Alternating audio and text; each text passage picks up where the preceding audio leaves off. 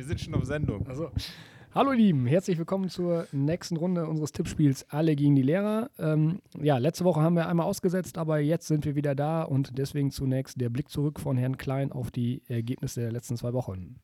Der 19. Spieltag ähm, ja, endete für uns ähm, überraschend gut, obwohl wir die letzten drei Spiele auch keinen Punkt geholt haben, aber dennoch äh, 17 Punkte ähm, macht einen ganz knappen Spieltagssieg aus. Ähm, wir schaffen es da sogar äh, zwei Punkte weiter nach oben, aber wir müssen doch auch festhalten, unser Abstand auf die ersten drei nach dem 19. Spieltag ist immer noch äh, groß, beziehungsweise Platz zwei vier Punkte, aber Platz 1 mit ähm, neun Punkten.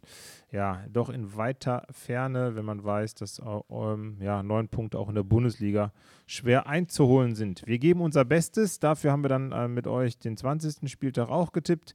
Der war dann nicht ganz so gut. Ähm, wir konnten sogar unseren Abstand nach oben vergrößern, jetzt auf 10 Punkte. Ähm, aber ähm, wir haben einen neuen Führenden und äh, das ist Max mit 200 Punkten, ganz knapp von Noah mit 199 und äh, der ja, Spitzenreiter der letzten Wochen, äh, Jonte, musste sich von oben verabschieden, ist direkt zwei Plätze runtergerutscht auf den äh, dritten Platz. Den teilt er sich jetzt mit Luisa, die die Aufsteigerin der letzten Woche ist, nämlich mit 25 Punkten konnte sie ja einen grandiosen Spieltagssieg einholen. Ich schaue gerade mal in die Statistik, alleine 1, 2, 3, 4, 5 korrekt vorhergesagte Ergebnisse. Ich glaube, sowas äh, hatten wir eigentlich noch nie, dass jemand so voll alles ausgeschöpft hat. Ja, ähm, damit blicken wir auch in die Bundesliga. Wir sind noch mitten in der Transferperiode, die ist gerade durch, eher gesagt, die Transferperiode, aber wir äh, haben noch den Blick darauf. Ähm, ich würde auch deswegen bei einem Spieler anfangen, der mich noch ein bisschen überrascht hat. Und zwar wechselt Max Kruse von Union Berlin, äh, wo wir letztes Mal, glaube ich, schon gesagt haben, dass er da irgendwie ganz geil hinpasst zur Union, äh, zum VfL. Und ähm, da wird kein Hehl drum gemacht. Das ist eine Entscheidung für das Bankkonto von Max Kruse. Da geht er dann auch relativ offen mit um, wenn ich das richtig gelesen habe, alles. Äh, Einschätzung zu diesem Transfer. Ja, wahrscheinlich hat er sein Zenit oder er merkt es, dass er sein Zenit langsam erreicht hat und ähm, will jetzt nochmal ein bisschen Altersrücklage ähm, aufbauen, ähm, falls es dann doch in den nächsten Jahren äh, vorbei sein sollte. Also Wolfsburg ja nächste Saison auch wahrscheinlich nicht im internationalen Geschäft. Das heißt, da auch erstmal nur Mittelmaß für ihn. Ähm, ja. Oder er kommt als der Heilsbringer dahin und ähm, kann natürlich dann auch nochmal den, ja, ähm, die Wolfsburger vor dem äh, ja, Abstieg bewahren, weil das ist ja auch noch nicht ganz vom Tisch, äh, dieses Thema.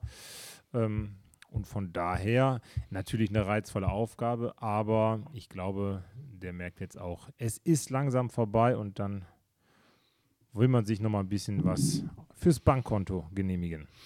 Ja, ne, also ich war auch äh, genauso überrascht wie meine Kollegen, ob des Wechsels ähm, im ersten Moment auch schwer nachzuvollziehen, ne, gerade auch aufgrund der sportlichen Perspektive, die da gerade bei Union Berlin zumindest aktuell entsteht oder da ist und bei Wolfsburg die ja in ganz anderen Tabellenregionen stehen. Ähm, von Berliner Seite in, beim Nachdenken vielleicht insofern nachvollziehbar, dass sie vielleicht, ich weiß gar nicht, noch ein bisschen Ablöse gekriegt haben, ähm, ne, weil sonst wäre der Vertrag, glaube ich, im Sommer ausgelaufen. Ähm, und ja, trotzdem hatte man vorher den Eindruck, äh, dass der einfach dahin passt. Herr Schütter hat es gerade schon gesagt, dass das irgendwie auch so ein, so ein Kultverein Union Berlin und so ein schon auch Charaktertyp Max Kruse, ähm, ja, dass die beiden zusammenpassten und ja, umso überraschender kam der Wechsel. Aber ja, er hat noch einen Zwei-Jahres-Vertrag, glaube ich, hinterher mit wahrscheinlich äh, ein paar Euro und ähm, ja, dann. Ja, ich, ich glaube auch die ganzen Fußballromantiker schütteln den, ja. den Kopf, aber wir brauchen uns ja nichts vormachen, da geht es ums Geld. Und ja. ich lese gerade nochmal, der Geschäftsführer von Union sagt, wenn es nur das Doppelte wäre, würden wir vielleicht nochmal sprechen. Also hier geht es auch nicht um Peanuts, was da in Wolfsburg bezahlt wird, obwohl er in Union, bei Union natürlich auch gut Geld verdient. Ähm, ich persönlich finde es auch schade, aber das ist eher der Antipathie gegenüber Wolfsburg geschuldet. Ähm, aber ich glaube schon, dass er da noch ein bisschen was bringen kann, vielleicht auch nochmal dafür sorgen kann, dass da noch ein bisschen Schwung mit reinkommt. Er hat wahrscheinlich für sich persönlich alles richtig gemacht. Ich hätte ihn aber auch gern international mit Union nächstes Jahr nochmal gesehen und dann da die Altersteilzeit einzuleiten. Ähm, schön wäre es gewesen. Dann der zweite überraschende äh, ja, Wechsel, will ich gar nicht sagen, sondern Rücktritt von dem Krisenverein Nummer 1, Max Eberl, Tränen aufgelöst in der Pressekonferenz. Auch hier kann ich kurz mit einer Einschätzung anfangen. Ich halte sehr, sehr viel von ihm, äh, immer schon. Ähm, hätte den auch damals gerne bei Bayern gesehen, das wollen die Gladbacher jetzt bestimmt nicht so gerne, aber im Moment läuft es nicht und man hat richtig gesehen, ähm, der ist auf. Also der hat alles gegeben für diesen Verein, der hat gebrannt und ist leer und äh, es läuft einfach nicht mehr. Ähm, daher aus meiner Sicht verständlicher Rücktritt, äh, der aber wahrscheinlich sehr, sehr schwer ihm persönlich fällt. Und ich hoffe, dass die Gladbacher den auch zu würdigen wissen, was er die letzten Jahre da in Gladbach aufgebaut hat und gemacht hat. Also ich persönlich mag ihn sehr gerne, auch so vor der Kamera und sowas. Ja, nicht nur die letzten Jahre, letzten Jahrzehnte sogar, glaube ich. Ne? Der hat ja da oh, etliche Jahre jetzt ja verbracht. Ja, ähm, aber da merkt man einfach, äh, alles kommt zusammen. Äh, der Druck von außen, äh, der, der Medien, äh, der, der, der Fans, ähm, da bist du dann irgendwann aufgebraucht und dann wahrscheinlich dann auch nochmal diese Corona-Situation dazu. Ähm, ja. ja. Aber auch positiv, also ich kann mich dem nur anschließen, was Herr Schütte gesagt hat. Ne? Ich halte auch viel von dem Max Ebel, der hat da wirklich viel Ne, ich kann mich noch daran erinnern, ich glaube, in Bochum haben, hat Gladbach vor äh, gar nicht allzu langer Zeit so ein ganz entscheidendes Spiel mit Lucien Fabre gewonnen und wäre fast abgestiegen sonst. Äh, dann ging es aber nur noch bergauf und das war schon auch wirklich das, das Werk von Eberl. Und was man ihm auch hoch anrechnen muss, dass er eben auch ehrlich mit seiner Situation umgeht und einfach auch zugibt, dass er nicht mehr kann im Moment und eine Auszeit braucht. Ähm, auch das ist, zeugt ja von Stärke und hat er ja auch viel positive Kritik bekommen aus dem Bundesliga-Umfeld, ähm, dass man auch in der Branche ja, sagen kann und darf und muss, dass man eben vielleicht mal eine Pause braucht. Und ähm, ja, deswegen auch da Hut ab. Und äh, ja.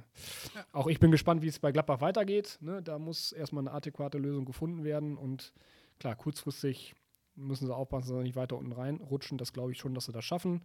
Und dann muss man die nächste Saison planen, um da wieder in andere Tabellenregionen vorstoßen zu können. Ja, er hat natürlich jetzt das Problem gehabt, wirklich jetzt die Gladbach-Fans, so langsam schwingt das da auch ein bisschen um, zumindest jetzt aktuell.